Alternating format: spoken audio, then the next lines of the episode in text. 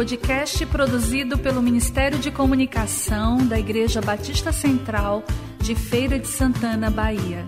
Visite nosso site batistacentralfeira.com.br. Série Família em Terapia com a pastora Josiane Santana.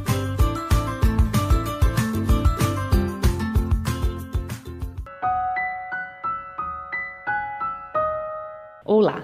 No último encontro falamos sobre ser controlados pela culpa. Quem é dirigido por este sentimento baseia sua vida no passado, mas aprendemos que Deus é especialista em promover novos começos. O tema de hoje é sobre ser guiados pela raiva e rancor. Algo interessante sobre a raiva é que se trata de uma emoção humana normal e, em geral, saudável. Tanto é que a Bíblia diz que podemos nos irar e não cometer pecado. Efésios 4, versículo 26, parte A diz isso.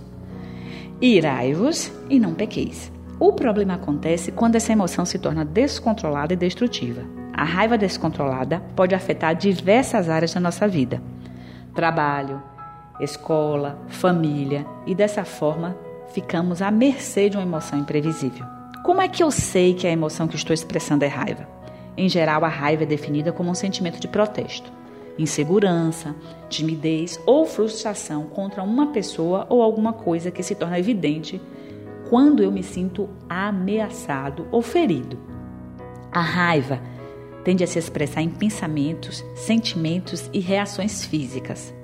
Alguns sinais diretos da raiva são elevar a voz, praguejar, ameaçar o outro, sentimentos de rancor.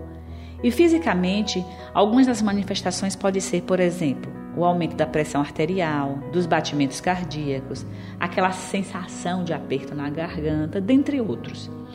E os sintomas indiretos podem ser manifestos, por exemplo, no excesso de sono, cansaço que nunca passa, ansiedade, depressão, críticas constantes, piadas inapropriadas e até mesmo abuso de álcool outra, ou outra droga. Nas relações, a raiva se manifesta através de respostas agressivas. A raiva é uma emoção necessária para respondermos às situações estressoras e garantir a sobrevivência. Isso é importante a gente saber. Mas, por outro lado, isso não significa que a gente vai sair por aí descarregando toda a nossa raiva em qualquer pessoa ou situação que nos deixe chateado. Existem limites para a gente expressar a nossa raiva. A raiva pode ser motivada por acontecimentos externos ou internos. Você pode ficar com raiva, por exemplo, em relação a uma pessoa específica. Por exemplo, seu esposo fez algo que você não gosta. E falou alguma coisa e, e, deixou você muito chateado, a esposa, o seu colega de trabalho, o seu filho, ou pode ser uma situação, é, da, uma, um dado acontecimento, por exemplo, uma situação no trânsito, algo que você pediu para sua esposa fazer em casa não fez, aquilo que você, aquela tarefa que você deu para seu filho e seu filho não executou. Mas a raiva também pode ser causada por preocupação excessiva ou quando estamos com os olhos fixos nos nossos próprios problemas bem como a memória de experiências traumáticas. Então, qual é então a, a relação da raiva com o rancor? Nós poderíamos dizer que o rancor é a raiva contida. E algo é, a se pensar sobre esta raiva contida é que ela consome a pessoa que a sente.